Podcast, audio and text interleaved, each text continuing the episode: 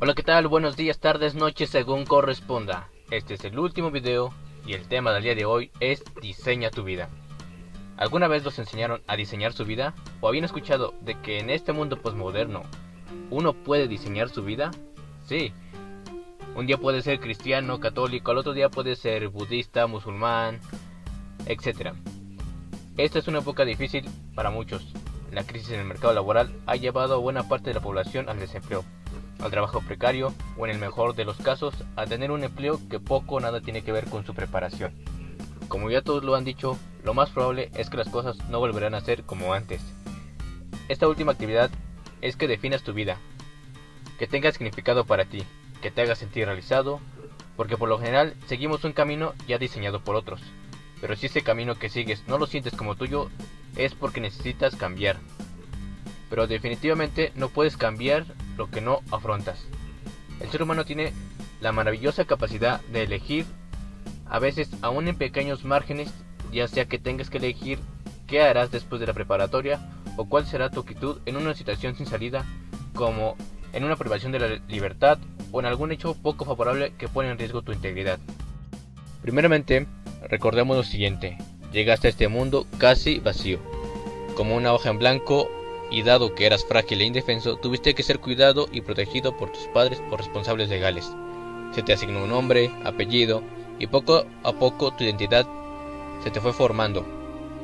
Por consiguiente, una serie de creencias o esquemas que asumiste como una verdad. Porque al ser niño, todo aquello que te digo un adulto, principalmente tus padres, lo aceptaste como una verdad. Pero ahora tienes 17, 18, 19 o 20 años. Pero a pesar de que la madurez mental es variable, es momento de cuestionar. Es momento de que te preguntes por qué creo en lo que creo y por qué creo en lo que creo que creo. En uno de los ejercicios te pedí que te describieras a ti mismo y cómo te describen los demás, el espejo social.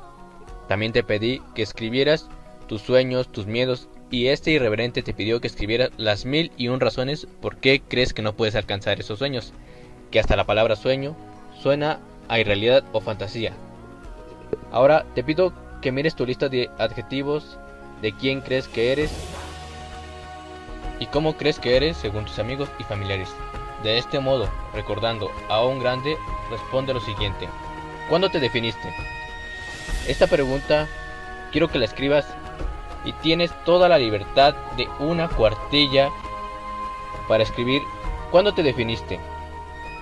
Hagamos un viaje al pasado y trata de encontrar esas situaciones en las que comenzaste a creer, aceptar e interiorizar esa o esas creencias que te limitan, de las cuales algunas están en tu lista de por qué no crees que puedes realizar o alcanzar tus sueños. Todos estos sueños y muchos más son posibles. No están fuera de tu alcance, solo te parecen imposibles porque tienes miedo. Probablemente, como muchos, pienses que tus sueños son irrealizables. No es mala suerte, no es falta de dinero o recursos, no es casualidad, es miedo. No pasa nada si no haces lo mismo que los demás. No necesitas representar el papel que la sociedad te pide que representes. Márgate tus propios objetivos con libertad. Ahora bien, vayamos a la primera parte de este video. Puliendo mis sueños y objetivos. Porque no todo en la vida son cuentos de hada y magia. Es momento de ser realistas con tus sueños. Para esto revisaremos cada uno de los elementos de tu lista. Reflexiona acerca de las siguientes preguntas y después haz cambios en tu lista de sueños si lo consideras necesario. Marca los sueños de tu lista que tengan las siguientes características. Cuantas más marcas hayas añadido a cada sueño, más posibilidades tendrás de que se haga realidad. Número 1. ¿Surge de ti?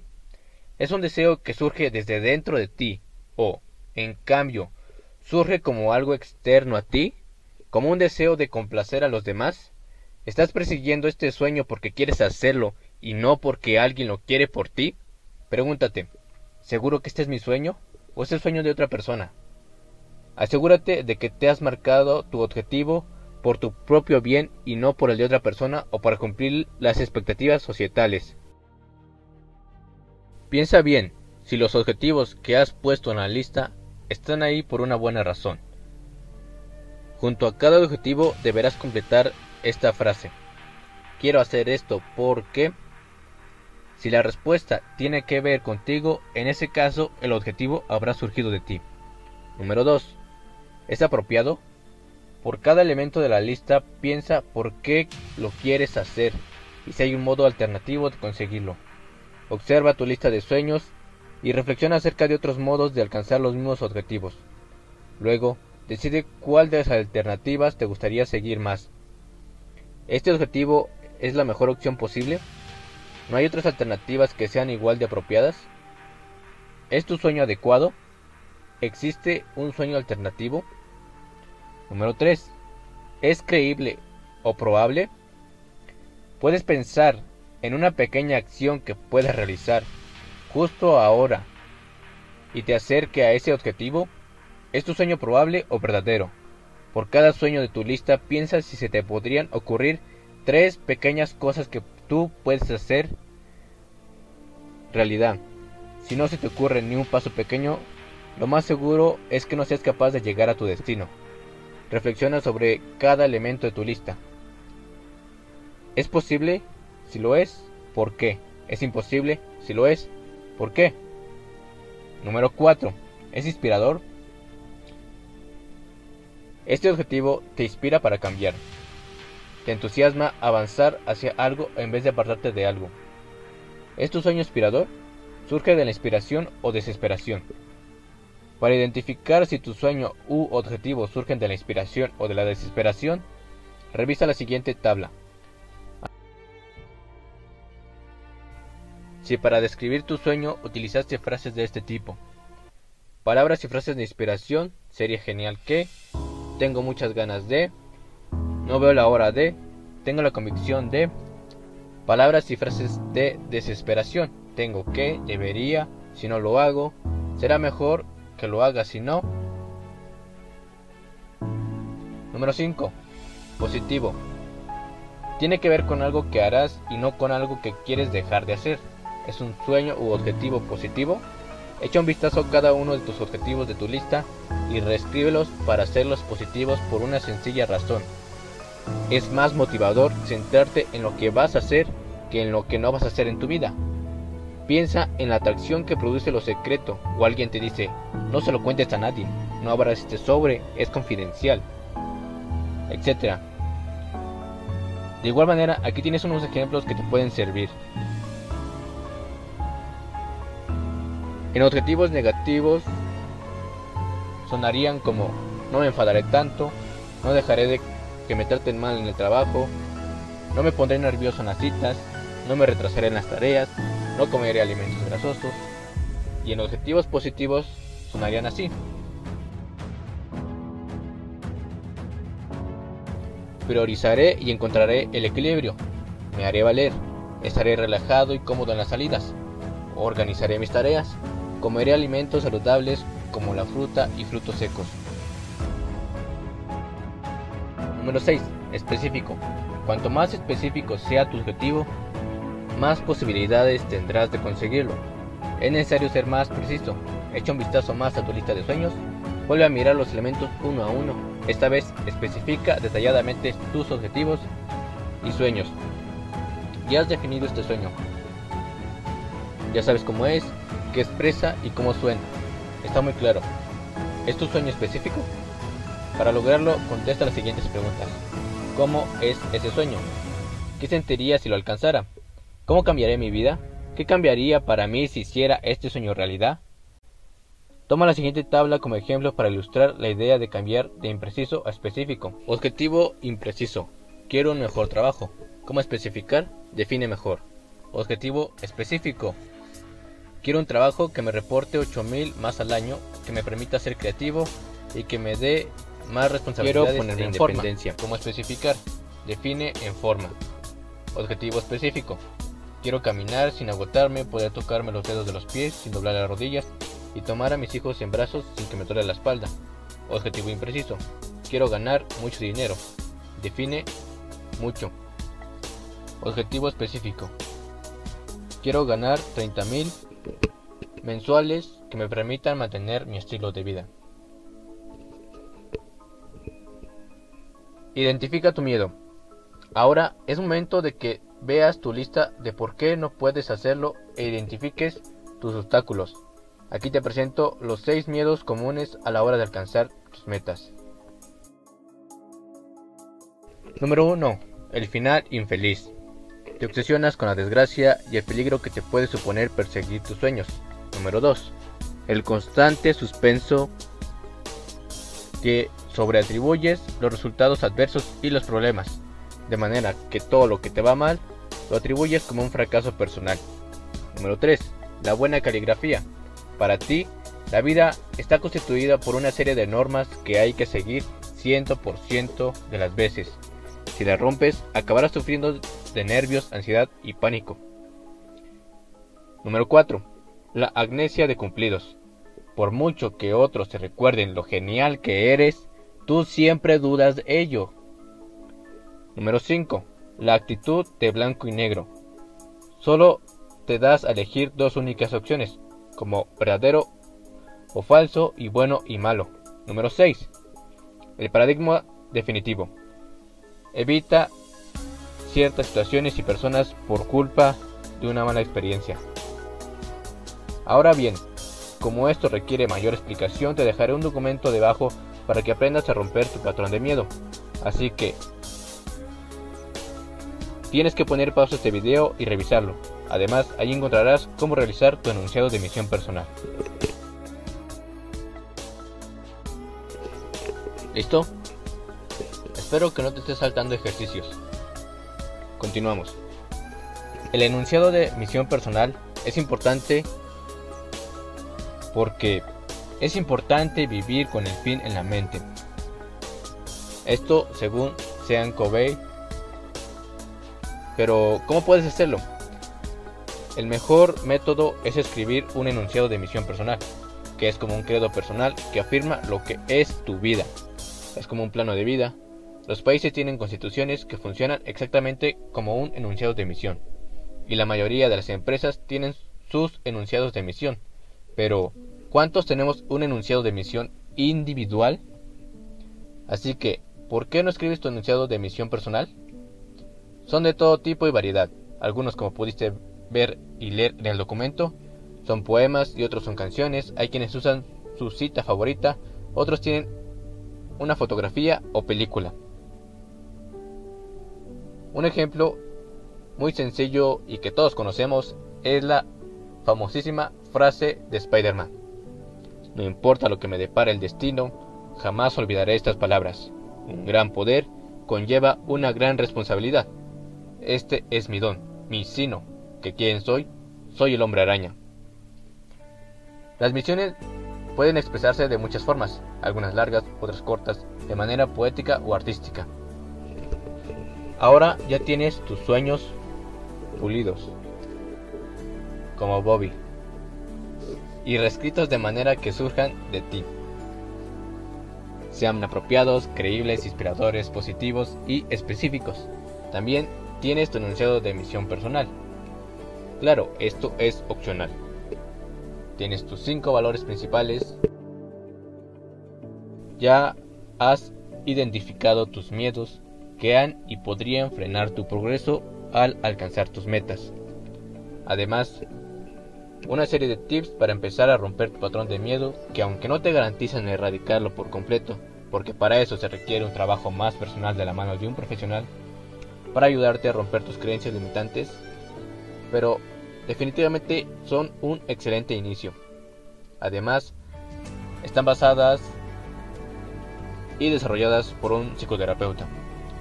Ahora es tiempo de hablar de los travesaños de la escalera que te conducirá a la cumbre, a la realización de tu visión, a la cristalización de tus sueños, a la ejecución de tu propósito de vida. Esos travesaños son las metas. Las metas de más alta prioridad son las que, al lograrlas, resuelven un problema urgente, aumentan mi motivación o me hacen progresar notablemente. Para que una meta pueda llamarse así, debe cumplir con ciertos requisitos. Otras características importantes para tus metas deben ser las siguientes. Deben estar por escrito, deben ser medibles, deben tener fecha de inicio y terminación, debe ser congruente con tus valores, principios y creencias. El éxito se construye paso a paso, independientemente de tu definición de éxito. Cada meta lograda es un paso dado, es un travesaño adicional conquistado. Ahora, aclaro, muchas de las ideas expresadas en este video y en los anteriores no son propiamente mías, mas lo importante considero es el mensaje. Parte del establecimiento de metas mencionado anteriormente fueron diseñadas por el psicoterapeuta Jonathan Alper y la escritora Alisa Roman. Así que, a continuación te presento otro método que quizás para aquellos que les cuesta hacer este tipo de metodologías más extensas les pueda funcionar.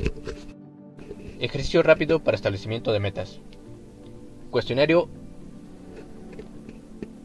Tienes un minuto para responder por cada pregunta.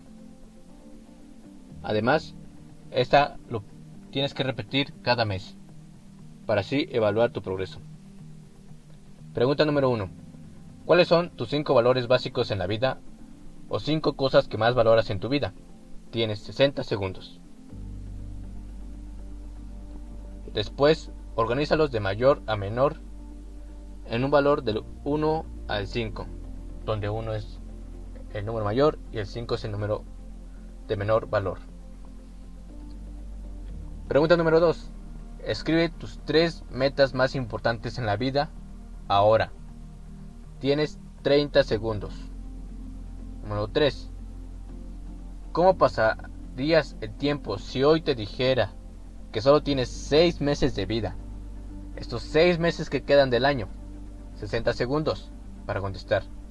Si no lo escribes, no podrás hacerlo. Número 4. ¿Qué harías si te dieran un millón de pesos justo ahora? Todo lo que escribas podrás hacerlo. Si no lo escribes, no podrás gastarlo. ¿Qué harías de forma diferente? Tienes 60 segundos. ¿Qué es lo que siempre has querido hacer pero has tenido miedo de intentar? Tienes 30 segundos. A la respuesta de esta pregunta número 5 se le denomina tu creencia autolimitante. Número 6. Recuerda, ¿cuándo fue la última vez que estabas más feliz y pleno? Tienes 60 segundos. La respuesta a esta pregunta es tu área de excelencia. Número 7. ¿Qué gran cosa o actividad te atreverías a soñar si supieras que no puedes fallar? Si supieras que se te garantiza el éxito absoluto, no hay miedo, no hay fracasos, tienes el éxito asegurado. ¿Qué es lo que harías? ¿Listo? Ahora, el siguiente método es el método de David Cantone. Está explicado de manera muy breve, pero de igual manera te compartiré la información completa. Número 1. Ponlas siempre por escrito. Número 2. Redacta bien tus metas. En vez de poner voy a conseguir esto, redacta yo, pones tu nombre, voy a conseguir esto. Número 3. Metas que te motiven. Número 4. Metas realizables, creíbles y posibles para ti. Número 5. Metas que te hagan crecer. Deben ser ambiciosas, que te obliguen a pasar de menos a más. Siempre deben de llevarte fuera de tu zona de confort. Número 6. Metas específicas y sumamente detalladas. Número 7 metas con una clara limitación temporal, que tengan un plazo límite. Número 8. Revisa tus metas constantemente, revisa el progreso y ten objetivos por semana y mes. Número 9. Fija tus metas para cumplirlas y no para abandonarlas. Y número 10. No hables de tus metas. De igual manera, David Cantone tiene un video muy completo donde explica detalladamente sobre este tema. De igual manera, te dejaré el enlace aquí debajo. siguiente método es el método Covey. Número 1. Considera el costo. Eso quiere decir que debes considerar lo que vas a tener que hacer para alcanzar esa meta. Número 2. Hazlo por escrito. Algo muy en común que tienen los diferentes métodos es que siempre lo pongas por escrito.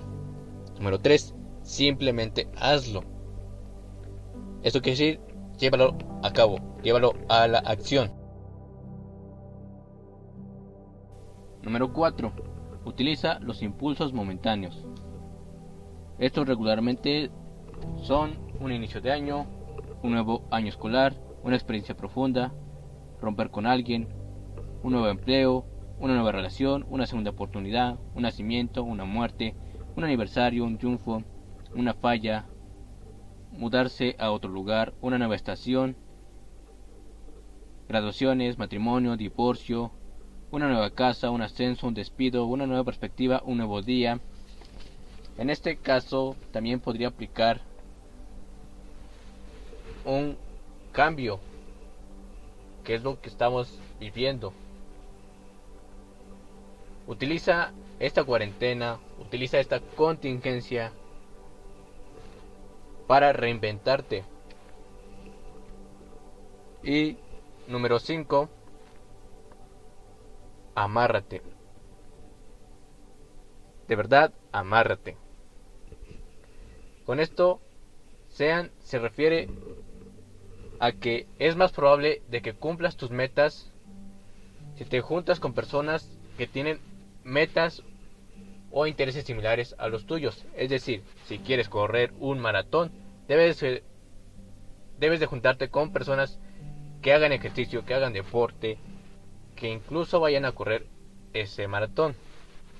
Si quieres entrar a la universidad, debes de juntarte con personas que vayan a entrar a la universidad y, y de esta manera se compartan planes y estrategias. Así con cualquiera de tus metas y objetivos. Por cada sueño, debes dividir las metas prioritarias en tres etapas. Corto, mediano y largo plazo. En corto plazo están de 0 a 3 meses. Mediano plazo de 3 a 12 meses. Y largo plazo a partir de un año. Así que tenemos el siguiente orden. Sueños, metas y acciones.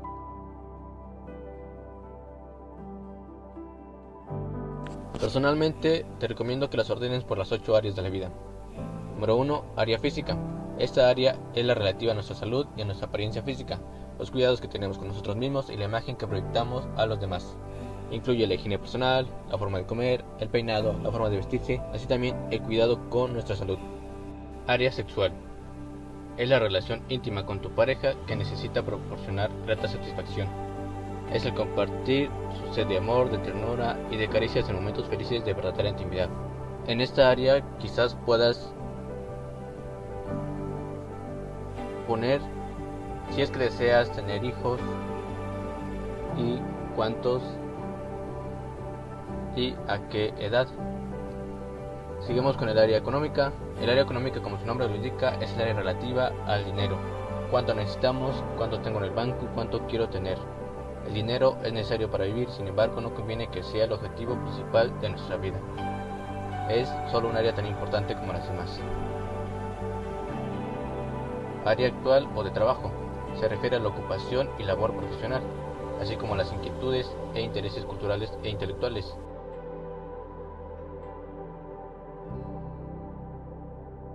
Área espiritual.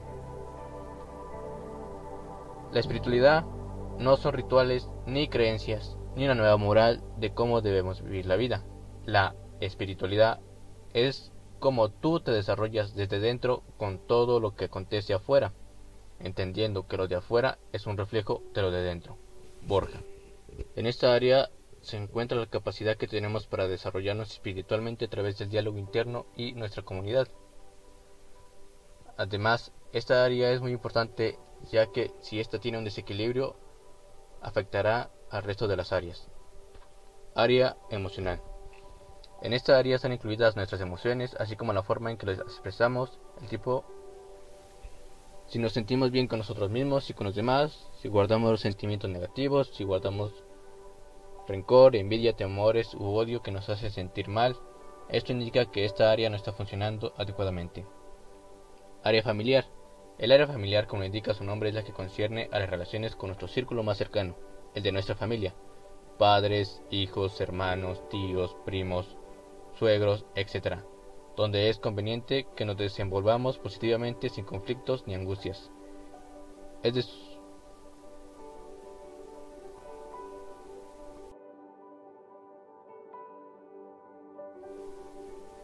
Y por último, área social o relaciones humanas.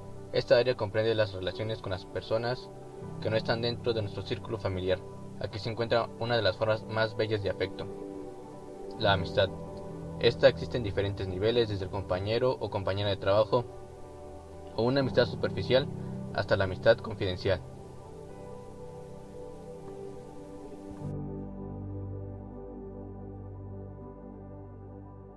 Ahora bien, esta es una manera, otra manera más sencilla es en solo cuatro áreas, que sería tu dimensión física, dimensión mental, dimensión emocional y dimensión espiritual. Ya que elijas la forma de organizar tus metas, ya sea en ocho o en cuatro áreas, harás lo siguiente. Vas a poner el área y a su lado vas a poner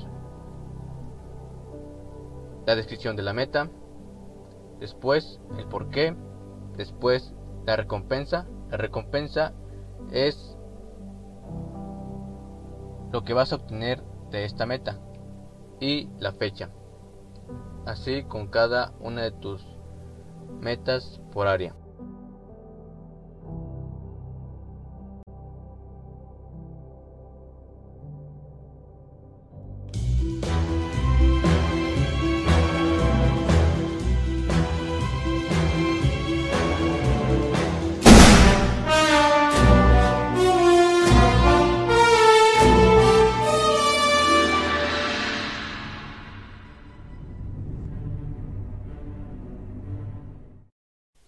Continuamos con la parte 2.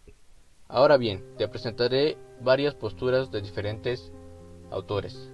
Primero está Matti Emi, él en su libro ¿Te atreves a soñar?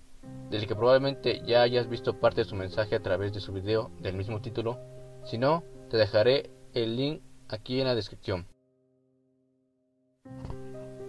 En este video, Mati hace una clara referencia de cuántas cosas nos enseñan a lo largo de nuestras vidas y sin embargo no nos enseñan a trabajar por lo que queremos y es por ello que la mayoría de las personas nos pasamos gran parte de nuestra vida en la denominada zona de confort, que no es más que acostumbrarse a las cosas que nos dan cierta comodidad y seguridad.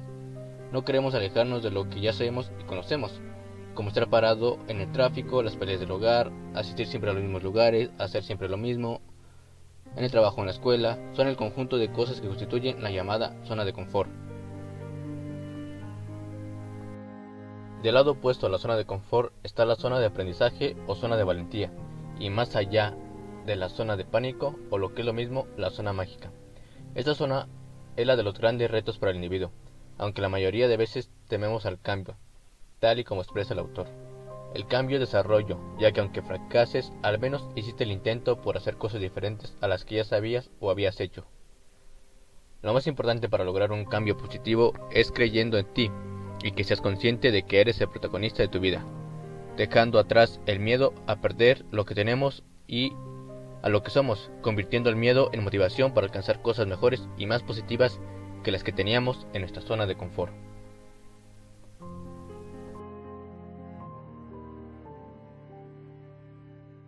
El autor señala que es necesario, antes de materializar nuestros sueños, contestarnos las siguientes preguntas. ¿Quién? ¿Qué? ¿Por qué? ¿Para qué? ¿Cómo? Ya que con esas respuestas a dichas interrogantes estaremos marchando hacia un fin planeado y determinado. El experimentar el placer de perseguir los sueños implica tener confianza en sí mismo y ser perseverante en la continuación de los mismos, aunque esto implique altos sacrificios, al final podremos saborear la satisfacción del éxito. Hay que atreverse a soñar para poder alcanzar una vida feliz y llena de logros favorables para nuestra vida. Después tenemos a Ken Robinson. Él, en su libro El elemento, donde plantea que la actividad que nos hace felices es la intersección entre la pasión y el talento. Cuando descubrimos aquello en lo que somos buenos y además nos apasiona, encontramos nuestro elemento, que es la intersección del interés con la habilidad. Cuando estamos con el elemento nos conectamos con nuestro yo más auténtico, con nuestro propósito y bienestar. Él habla también, además, sobre tres factores que inhiben el surgimiento de las habilidades en la escuela. Muchas personas encuentran su elemento cuando se conectan con otras que comparten el mismo interés y pasión. Cuando estamos en el elemento, el tiempo vuela, y si trabajamos en algo que no nos gusta, el tiempo parece pasar lentamente y nos cansamos con más facilidad. Al encontrar estas limitaciones, debemos pensar si estamos dispuestos a ir en contra de la marea para llegar al elemento. Incluso muchas personas encontraron su elemento a partir de una crisis o una desgracia y transformaron su experiencia en algo grandioso. Pero la vida no es lineal, y no es cierto que al llegar a cierta edad es demasiado tarde para encontrar el elemento. De hecho, muchos genios de la humanidad brillaron más en su vejez que en su juventud. Nunca es tarde para hacerlo. En una sintonía parecida tenemos a David Cantón, o David Cantone. Él menciona en su libro Descubre tu camino que para encontrar tu vocación, basándose en la frase de Aristóteles, allí donde se cruzan tus talentos y las necesidades del mundo está tu vocación. Aristóteles menciona dos elementos, el talento y lo que el mundo necesita, es decir, la demanda del mercado. Cantone nos dice que para que esta fórmula esté completa y funcione, falta un tercer elemento que es la pasión, para lo cual él recomienda lo siguiente. Número 1. Explora las posibilidades que el mundo te ofrece. Número 2. Experimenta las posibilidades que más te interesan. Número 3. Haz un trabajo introspectivo. Desde otra perspectiva tenemos a Cal Newport. Él, en su libro Tan bueno que no puedan ignorarte, dice lo siguiente. Él hace una crítica al discurso de sigue tu pasión, como el de Steve Jobs dirigido a la promoción de estudiantes de Stanford en junio de 2005, en el cual se le anima a seguir sus sueños, donde se les dice a los jóvenes recién graduados que tienen que ser capaces de encontrar aquello que aman. Sin embargo, el hecho es que si Steve Jobs hubiera seguido solamente su pasión, habría terminado de profesor en un centro de Zen.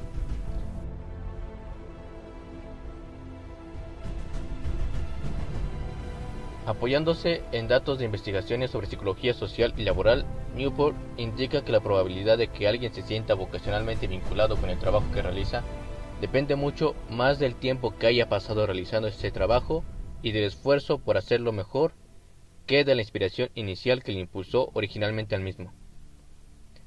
El principal problema, indica él, es que cuando te concentras demasiado en lo que el trabajo te ofrece a ti, te vuelves hiperconsciente de lo que no te gusta, lo que te lleva a una infelicidad crónica porque siempre habrá algo que no te satisfaga plenamente en el trabajo que realizas. Es decir, la pasión, el amor y el gusto por el trabajo que uno desempeña son un efecto colateral de la maestría, de la calidad en la ejecución del mismo. Y para ser excelente, un maestro en el trabajo que uno realiza, hace falta tiempo, tiempo invertido en mejorar nuestros talentos, en pulir nuestras habilidades en desarrollar al máximo nuestras competencias. Esa es la actitud del artista, del maestro artesano, frente a la actitud pasional del arrebato y de los talentos naturales como único aval de la plenitud profesional. Y no vale cualquier forma de realizar el trabajo. Hay que tratar de hacerlo buscando el perfeccionamiento continuo, la mejora permanente. La pregunta entonces es, ¿en qué tipo de esfuerzo debemos concentrarnos para mejorar? En 2005, un psicólogo de la Universidad Estatal de Florida llamado Neil Charnes publicó los resultados de una investigación que había dirigido durante varios años sobre los hábitos de práctica de los jugadores de ajedrez. El estudio de Charnes se hizo sobre un total de 400 jugadores de ajedrez de todo el mundo. Los investigadores descubrieron que los jugadores que llegaron a ser grandes maestros de ajedrez dedicaron cinco veces más horas al estudio de las estrategias de otros jugadores, de sus propias limitaciones, que aquellos que solamente alcanzaron el nivel intermedio como jugadores. Newport viene a rompernos esa ilusión o ese concepto que todos tenemos tan marcados de sigue tu pasión. Ahora, el principal consejo de Newport, basado también en la observación de multitud de ejemplos de personas que declararon sentirse realizadas en trabajo, es el siguiente. Capitaliza lo que haces, lo que eres y lo que tienes, y proyectalo hacia el futuro. Sea enfocado. Así lograrás construir algo de valor que poder ofrecer a quien lo demande. Además, menciona que ya no se trata de encontrar tu pasión y a partir de ahí ser útil a los demás, sino al revés. Plantéate primero cómo ser útil y con casi total probabilidad encontrarás tu pasión. Es decir, te gustará tu trabajo, te sentirás realizado y pleno. Habrás encontrado tu vocación profesional. El siguiente es un actor mexicano, Dante Humberto Jorge Iván Odín Duperón Navarrete o mejor conocido como Odín Dupeirón. A continuación te presentaré un video de su filosofía. Filosofía muy particular de la vida, pero muy realista. Aviéntate, atrévete, no le saques, hazlo ya. Ya, porque la vida no es un ensayo general, es tu única función. Estás aquí, tienes una sola vida, te vas a morir. Te vas a morir. Nada es tan terrible. Te vas a morir. No hay más que esa certeza. Te vas a morir y no hay garantías. Te vas a morir. Dicen que lo único seguro aquí es que te vas a morir y la segunda es que vas a pagar impuestos. Así que cáete, levántate, enamórate, desamórate, ríe, llora, canta, baila. Ahora, ahorita, ahora, antes de que no puedas hacerlo. Todos tenemos una fecha de caducidad. Todos tenemos una hora de muerte. Es nuestra única certeza. La muerte, sí, puede ser terrible. Pero para mí, Odindo Perón es la mayor inspiración que tengo para enfrentar la vida.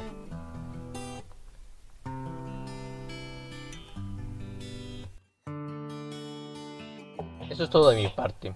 Sé que es un video bastante largo, pero es el último. Y si la información que te he proporcionado consideras que te ha sido útil, no olvides darle like, comentar tu opinión y compartir para mejorar en caso de que este proyecto se rediseñe y perfeccione. Sé que estás a punto de tomar decisiones importantes que podrían determinar cierto rumbo de tu vida. Y sé que 5 sesiones o 5 videos no son para nada suficientes. Pero si algo te ha sido útil, ponlo en práctica. No pospongas. Se dice que el conocimiento que no se aplica en 48 horas ya no es importante para tu cerebro y por lo tanto queda en él. Algún día, en el después lo haré o simplemente lo olvidas. Quise mostrarte diferentes opciones y perspectivas de vida para que así tú elijas la que mejor se adapte a ti. Además, con Odín hice mostrarte que a pesar de que tengamos planes y fechas, hay cosas que están fuera de nuestro control, pero personalmente considero que es mejor tener un plan Claro, que este se irá ajustando, mejorando, cambiando y reseñando, porque el cambio es parte de la vida. Gracias por tu tiempo, así que levanta el trasero a luchar por lo que quieres en la vida.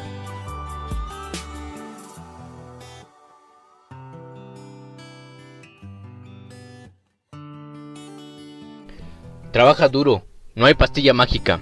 Me volvía loco por ir al gimnasio. Si lees una hora por día, yo iba y entrenaba 5 horas al día y trabajaba en la construcción.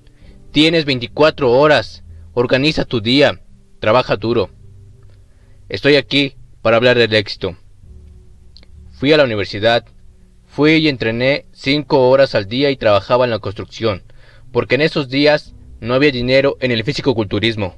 No tenía dinero para suplementos o algo parecido. Por lo que tuve que trabajar Entonces trabajé en la construcción, fui a la universidad y entrenaba duro. Por la tarde, desde las 8 hasta la medianoche, iba a clases de actuación, cuatro veces a la semana. Hice todo esto, no desperdiciaba un solo minuto. Esa es la razón por la que hoy estoy aquí. Esa es la razón por la que estoy aquí. Cuando tenía 20 años, fui a Londres y fui el ganador más joven en la historia de Mr. Universo. Y fue porque tenía una meta. Si no tienes claro hacia dónde quieres ir, si no tienes una meta, te encontrarás a la deriva, sin llegar a ningún lado. En concreto, el 74% de las personas en Estados Unidos de América odia su trabajo. A la mayoría no le gusta lo que hace, porque lo hacen sin tener una meta, sin tener un objetivo, sino que se encuentran sin rumbo y de repente encontraron un trabajo porque necesitaban trabajar, pero entonces ese trabajo lo hicieron rutinario. Es trabajo, no es divertido. Si lo piensan bien, solo una de cada cuatro personas disfrutan lo que hacen en su vida.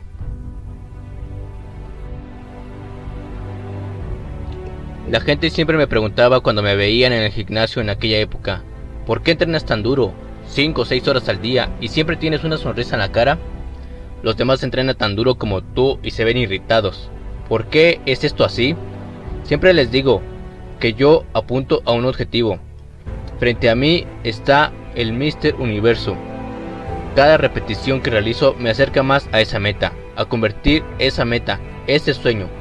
Cada conjunto de entrenamientos, cada repetición o cada peso levantado es un paso más a convertir esa meta en una realidad.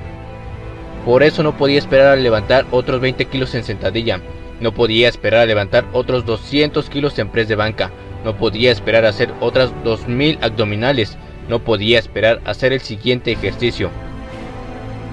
Entonces, déjame decirte que visualizar el objetivo e intentar conseguirlo lo hace divertido. No importa lo que hagas en la vida, debes tener un propósito. Mohamed Ali se rompió el lomo trabajando yo mismo lo vi. Recuerdo que había un periodista deportivo en el gimnasio. Mientras estaba entrenando haciendo abdominales, le preguntó, ¿cuántas abdominales haces? Ali dijo, no empiezo a contar hasta que me duele. Piensa en esto. Ali empezaba a contar las abdominales cuando sentía dolor. Justo ahí las contaba. Esto es trabajar duro. No puedes tomar un atajo, no importa quién eres, tienes que trabajar duro, no hay pastilla mágica. No existe la magia ahí fuera, no hay atajos, tienes que dedicarte a trabajar, trabajar, trabajar. Todo es trabajo duro. Me vuelve loco lo que la gente dice, no tengo tiempo para ir al gimnasio y entrenar 45 minutos al día o hacer cualquier cosa por 45 minutos o una hora al día para mejorar, ya sea mejora física o mentalmente.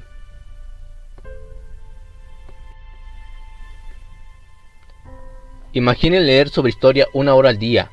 ¿Cuánto aprenderían después de esas 365 horas? En un año, imaginen estudiar la historia de los músicos y compositores. ¿Cuánto aprenderían?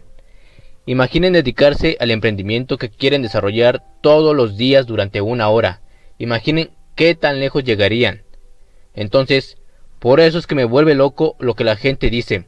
No tengo tiempo suficiente. Tienes 24 horas al día. Dormimos 6 horas. Esto te deja 18 horas. Veo gente sacudiendo la cabeza, diciendo, yo no duermo 6 horas, yo duermo 8. Entonces, duerman más rápido. Tenemos 18 horas al día. La gente trabaja en promedio de 8 y 10 horas. Asumiendo que son 10 horas, eso nos deja 8 horas libres. Viajas una hora al día, quizás dos. Eso nos deja todavía 6 horas libres. ¿Qué haces con esas 6 horas? ¿Qué haces con esas 6 horas libres? Comer algo, socializar un rato, charlar un poco con la gente. Pero puedes ver cuánto tiempo libre te queda si organizas tu día. Tienes que trabajar duro. Odio tener un plan B. Te diré por qué. Porque tenemos tantos escépticos, personas negativas. Hay tantas personas que dicen, no puedes hacer eso, es imposible. Pero está bien, porque simplemente los apagamos, convertimos el no en sí, el no puedes lograrlo en puedes lograrlo. Es posible hacer eso aunque tengas personas negativas a tu alrededor, pero cuando empiezas a dudar de ti mismo, eso es muy peligroso, porque lo que quieres decir es que si tu plan no funciona, tienes un plan de contingencia, un plan B. Esto significa que empiezas a pensar en el plan B y toda tu mente se concentra en el plan B. Eso es tiempo y energía que le quitas al plan A. Esto es muy importante. Entiende que funcionamos mejor sin una red de seguridad, porque el plan B se convierte en la red de seguridad. Si fallo, si caigo, entonces algo me recogerá, tendré algo que me protegerá. Eso no es bueno. Las personas rinden mejor cuando no tienen una red de seguridad. Las personas rinden mejor en el deporte y en el resto de las cosas si no tienen un plan B. Les digo que yo nunca, jamás tuve un plan B. Me comprometí completamente a ser campeón del físico-culturismo. Me comprometí completamente a estar en Estados Unidos de América.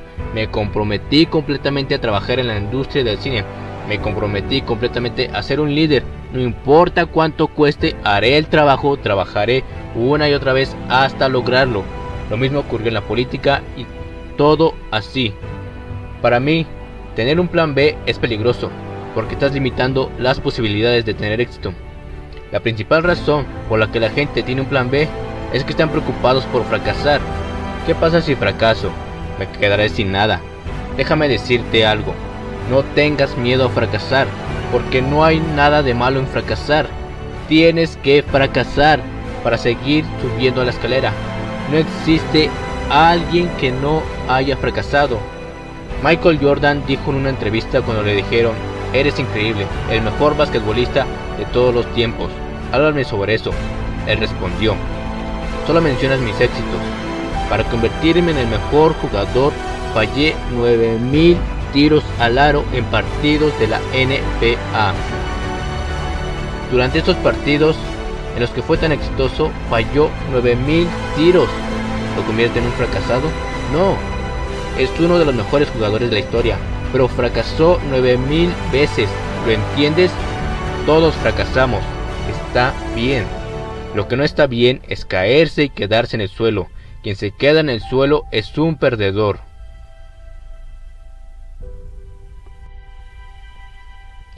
Los ganadores se caen y se levantan, se caen y se levantan, siempre se levantan. Esos son ganadores. Yo fracasé en el físico-culturismo, perdí competiciones del físico-culturismo, perdí competiciones de levantamiento de pesas.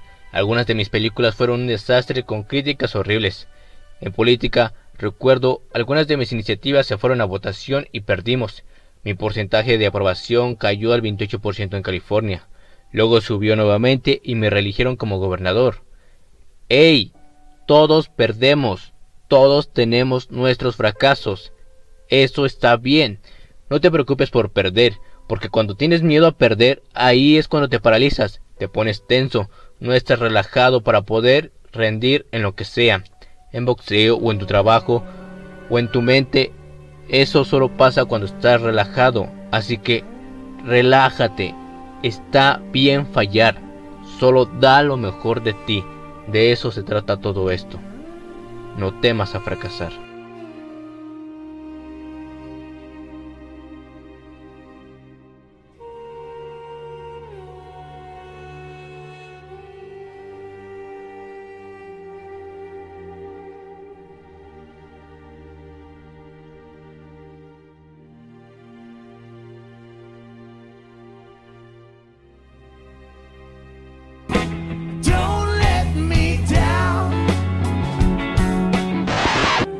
Conoces a estos 15 fracasados.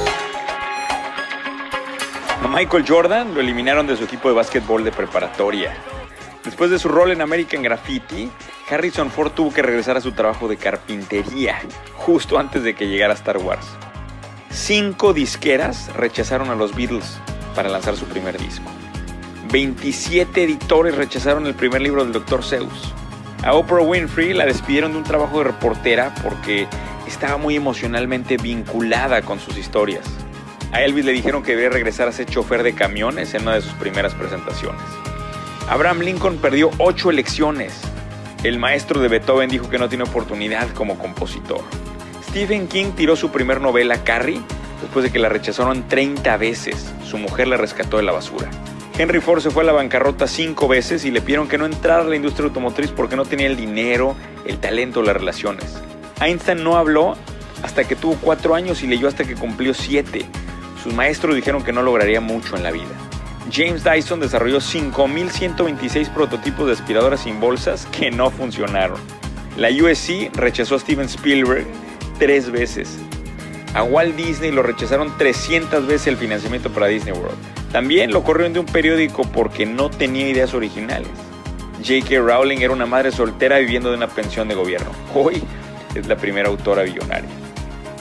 Las autobiografías de fracaso siempre se escriben como historias de éxito. Ayúdame por favor a compartir este video con alguien que necesite un impulso en su camino. Y acuérdate que aún no eres quien vas a llegar a ser.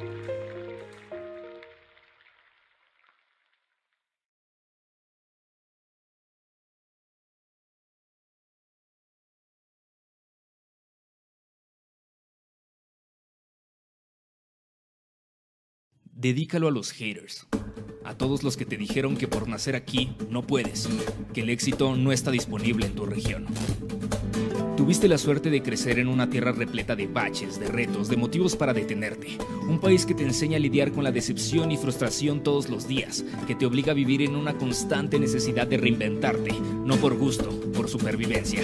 Casi dos millones de kilómetros cuadrados de nos esperando ser transformados en cis, como cuando alguien soñó con protagonizar Star Wars y le dijeron no puedes, no eres tan guapo. O como cuando alguien quiso evolucionar la comida mexicana para llevarla a Nueva York y le dijeron no puedes, nadie paga tanto por unos tacos. O esa vez que alguien quiso protagonizar un show en Broadway y le dijeron no puedes, allá hay gente más talentosa. O como cuando alguien se imaginó jugando con los mejores jugadores del mundo en el club más importante y le dijeron no puedes, no eres tan bueno. O es otra vez que alguien soñó construir robots para mandarlos a Marte y le dijeron no puedes, eso es para genios. Después de docenas de puertas cerradas, inevitablemente aprendes a tumbarlas. Así que no, no necesitas contactos, no necesitas dinero, no necesitas el camino fácil, porque en México las oportunidades no se encuentran, se crean. Es verdad, no tenemos instituciones confiables, ni educación accesible, ni siquiera tranquilidad para salir a la calle, pero lo que sí tenemos son huevos, y ganas, y hambre, y creatividad, y orgullo, y una envidiable resiliencia a cualquier adversidad de nuestro camino. Si la vida fuera un juego, México sería el nivel experto, el modo más difícil, con más obstáculos, con más enemigos, con más riesgos, pero si lo pasas, si con tu talento lo pasas, triunfar en el resto del mundo será cosa de niños. Por supuesto va a ser difícil. En el camino te dirán loco, ingenuo, creído, malinchista e idiota, pero si aprendes a vivir con eso, si aprendes a esquivar cada piedra, se necesitará un puto meteorito para poder detenerte. Si lo haces bien, te volverás una inspiración para los 120 millones más que aún no creen que sí se puede. Serás una razón más para no rendirse, otro ídolo que inspire a seguir brincando muros y tirarlos si es necesario. Así que si tienes una idea, un proyecto o un sueño, no importa qué tan lejano parezca, estás en el lugar indicado para alcanzarlo. Y no, no hay meta demasiado grande, no hay logro que esté fuera de tu alcance, no hay competencia que no puedas ganar ni industria que no puedas conquistar. Tú sigue cayéndote, sigue levantándote, sigue cerrando bocas, sigue construyendo puentes y pavimentando caminos. Aunque nadie lo entienda, aunque sea más fácil no hacerlo, aunque sientas que ya no puedes, México lleva preparándote desde que naciste para esto. Así que cuando te digan que no puedes simular el espacio, hazlo. Cuando te digan que no puedes cantar frente a Hollywood, hazlo. Cuando te digan que no puedes usar solo luz natural, hazlo. Cuando te digan que no puedes ser el mejor bailarín de Inglaterra, hazlo. Cuando te digan que no puedes grabarlo en una sola toma, hazlo. Cuando te digan que no puedes crear shows exitosos en la industria más competitiva, hazlo. Cuando te digan que no puedes dirigir a las mejores orquestas del mundo, hazlo. Cuando te digan que a nadie le interesa la historia de un monstruo y una mujer enamorados, hazlo. Y cuando te pregunten cómo diablos lo hiciste, dilo. Mexican.